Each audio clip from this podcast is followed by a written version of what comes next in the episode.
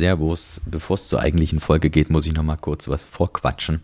Nämlich, ich muss euch gestehen, ich wollte diese Folge eigentlich nicht auf Podcast-Ebene hochladen. Grund dafür ist und war, dass die Folge ja so ein bisschen mehr cinematisch gemacht ist und dadurch eben doch viel eher für YouTube gedacht ist. Ich habe die aber gerade noch mal in, nur in der Audiospur gehört und dachte mir, Mensch, ah, es beschreibt die Thematik doch sehr gut, es erklärt sie trotzdem und von daher habe ich mich jetzt einfach dazu entschlossen, ähm, mit diesem kurzen Vorgeblänkel hier, ich lade dich dir jetzt hoch, ich schneide dich den Anfang weg. Vielleicht der Hinweis, ich hatte das ja schon mal gesagt, dass wenn in dem Thumbnail quasi vom, vom Podcast oben links dieses YouTube-Symbol ist, dann ist es eher eine Folge, die für YouTube gedacht ist. Aber ich weiß, es stört ganz viele von euch nicht. Und ähm, ja, es ist, es erklärt halt, wie gesagt, die Thematik halt trotzdem. Von daher, ähm, ich hoffe, ist trotzdem okay und wenn ihr Bock auf dieses, auf dieses Video habt, dann müsst ihr mal bei YouTube vorbeischauen. Ich, ich kann euch ja mal den, den Link reinpacken. Und okay, genug gelabert, äh, legen wir los mit der Folge. Viel Spaß! Ich kann die Frage nicht länger ignorieren. Seitdem ich weiß, dass meine Augen nur Sensoren sind, kann ich nicht, nein, weiß ich nicht länger, Realität von Fiktion zu unterscheiden. Es gibt nur einen Weg. Zu fragen, was ist das Oracle-Problem?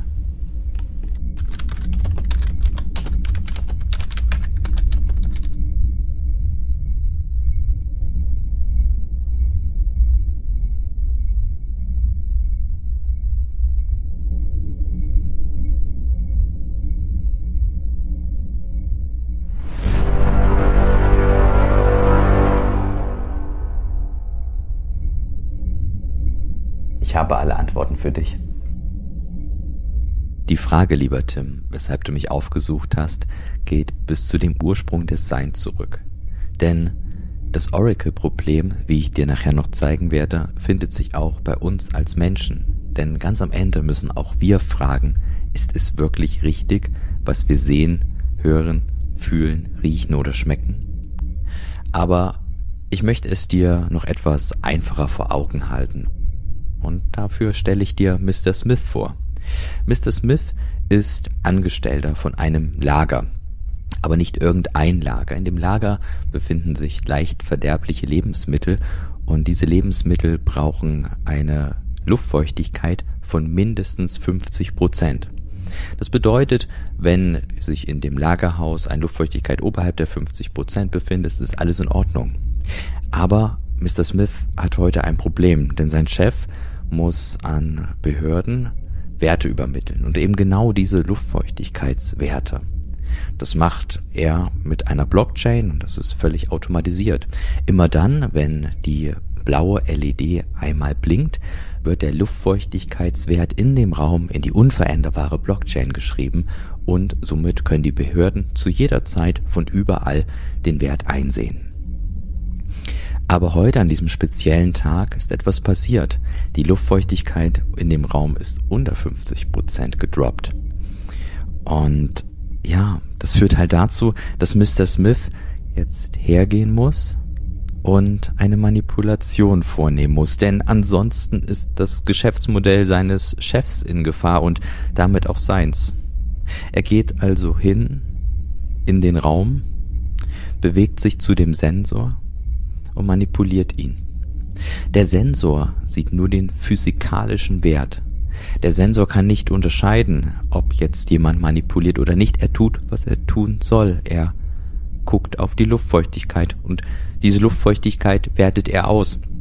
Er wertet sie so aus, dass durch die Manipulation die grüne LED nun wieder angeht, die signalisiert, die Luftfeuchtigkeit in dem Raum ist okay.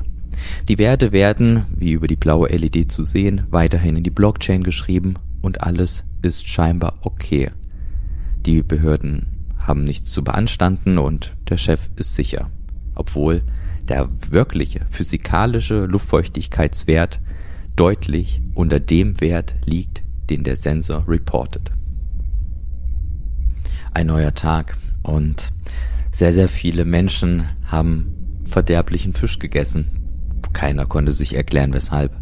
Aber die Behörden sind dann auf den Trichter gekommen, dass es scheinbar mehrere Leute so gemacht haben wie Mr. Smith und die Werte am Sensor manipuliert haben. Darum sind sie zu den zentralen Entwicklern des Blockchain-Projektes gegangen und haben sie um Hilfe gebeten.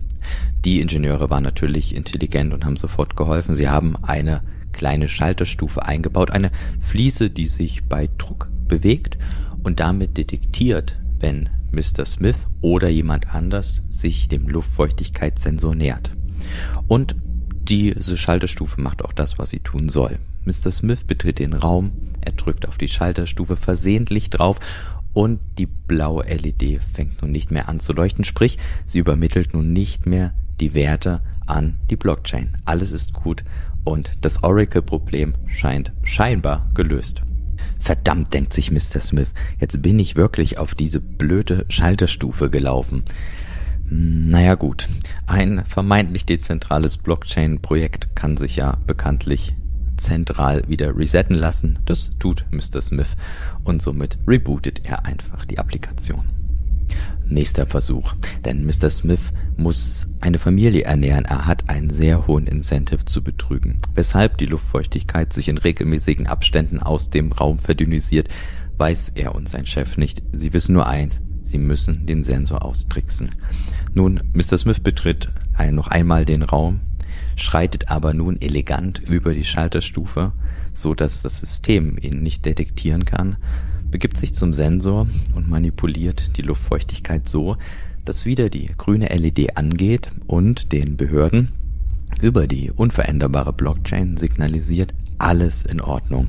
Die Lebensmittel verdorben, die Menschen wieder krank, die Behörden bekommen es mit, stellen sich erneut die Frage, hey, hätte doch gar nicht sein können, sein dürfen, denn das Oracle-Problem wurde doch jetzt in diesem Raum durch die Schalterstufe gelöst. Wie konnte denn jemand manipulieren? Die dezentral-zentralen Blockchain-Entwickler haben sich dann zusammengetan und waren der Meinung, okay, wenn jemand so dreist ist, wie es Mr. Smith ist, dann darf diese Person auch sterben. Sie haben folglich einen Rotor eingebaut, welcher sich extrem schnell dreht und an dessen Ende eine Klinge montiert ist, die jeden Menschen binnen Sekunden zerhäckseln könnte. Mr. Smith betritt den Raum und sieht diese Maschine des Grauens. Ihm ist klar, Jetzt kann er nicht mehr an den Luftfeuchtigkeitssensor. Nun ist es nicht mehr möglich, dass die physikalischen Werte von den digitalen Werten, die der Sensor aufnimmt, abweichen. Oder doch? Ist jetzt das Oracle-Problem gelöst? Nun, Mr. Smith guckt sich das genauer an. Und ihm fällt ein, naja, es gibt ja mehrere Arten, etwas zu manipulieren. Er atmet tief ein und haucht den Sensor an. Prompt erhöhen sich die Werte der Luftfeuchtigkeit in den Raum vermeintlich. Denn der Sensor weiß nichts darum, dass er etwas falsch misst. Die digitale Welt weiß halt nichts von der Echtheit der physikalischen Welt.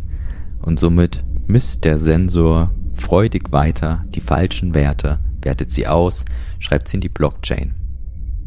Lass uns das vielleicht nochmal zusammenfassen, indem wir uns als Mensch betrachten. Denn viele Menschen denken, sie nehmen ihre Umwelt allumfänglich wahr. Das stimmt aber nicht wirklich. Denn auch wir haben Sensoren. Bei uns nennt sich das Sinn. Es sind insgesamt fünf an der Zahl. Wir haben den visuellen Sinn, den Sinn des Sehens, den auditiven Sinn, den Sinn des Hörens, den kinästhetischen Sinn, den Sinn des Fühlens, den olfaktorischen Sinn, den Sinn des Riechens und den gustatorischen Sinn, den Sinn des Schmeckens. Und nur mal kurz am Rande, 90 Prozent von uns Menschen sind visuell veranlagt. Das ist aber nicht bei jedem Lebewesen so. Zum Beispiel hätte ich jetzt Oscar hier, der ist eher auf den olfaktorischen Sinn, den Sinn des Riechens getrimmt. Ihr könnt euch also vorstellen, oder du Tim, du Tim kannst dir also vorstellen, dass der ähm, Mensch eine gewisse Hardware hat. Fünf Sensoren, die unsere Welt beschreiben. Und es ist aber bei weitem nicht so, dass wir alles sehen, fühlen oder empfinden können. Denn beispielsweise können wir Infrarotstrahlung zum Beispiel nicht sehen, weil wir dafür quasi keinen Sinn, sozusagen keinen Sensor haben. Wir haben aber nicht nur Hardware, sondern wir haben auch Software, nämlich unser Gehirn. Und das Gehirn ist auch Hardware, aber darauf die Interpretation ist quasi Software. Und wenn du dir, wenn du dir überlegst, dass wir etwas sehen, muss das ja auch interpretiert werden. Das heißt, das Bild wird quasi von unserem primären Sinnesorgan, dem Auge, wahrgenommen und eine Software, unsere Empfindungen, unsere Emotionen und so weiter, die interpretieren dieses Bild und sagen, geil, das ist ein geiler Lambo, den möchte ich haben. Aber anders als bei uns Menschen, die wir ja schon doch sehr viel von unserer Umwelt wahrnehmen, sind Maschinen quasi total dumm. Nicht nur Maschinen, sondern auch IT-Systeme oder irgendwie jegliche Art. Ähm, nur wir Menschen statten sie quasi mit einer Hardware aus, damit sie sehen, fühlen, hören oder was auch immer, eben für die Anwendung, für das wir es brauchen. Und wir geben der Maschine, dem IT-System oder whatever, geben wir auch eine Software mit, damit sie die Sachen, die sie mit der Hardware quasi aufnimmt, als Input bekommt, dass sie die logisch interpretiert. Und das ist genau das Problem, dass die Maschine quasi zwar den Input bekommt von ihrer Außenwelt aufgrund der, des Sensors, aber sie weiß nicht, ob die Folgerichtigkeit gegeben ist. Das heißt, die Daten, die sie quasi aufnimmt und interpretiert und dann in eine Blockchain schreibt, sind eventuell falsche Daten, die eventuell, wie im Beispiel von Mr. Smith, manipuliert worden sind, aber denkbar wären auch ähm, falsche Sensorwerte, in dem quasi der Sensor einfach defekt war und somit im Input falsche Werte geliefert hat. Das wird häufig umgangen und von Leuten, die denken, dass man das Oracle-Problem mit Redundanz umgehen kann, indem man zum Beispiel mehrere Sensoren in ein gewisses logisches Verhältnis setzt. Das wiederum sinkt aber nur die Wahrscheinlichkeit dafür, dass die, dass die Maschine falsche Daten als Input bekommt und dann eben falsch interpretiert, um dann in die Blockchain zu schreiben. Es heißt aber nicht, dass dadurch das Oracle-Problem umgangen werden kann, denn das, wie wir auch in dem Video mal um diesen probabilistischen Ansatz geklärt haben, ist so auch nicht möglich, weil es halt immer nur auf einer Wahrscheinlichkeit beruht. Und ja, somit quasi, wenn die Inputs falsch sind, Defekte, Fehler oder Manipulation vorgelegen haben, somit ist dann auch vielleicht die Interpretation falsch und somit an auch die Unveränderbarkeit, wenn man es in eine Blockchain schreibt.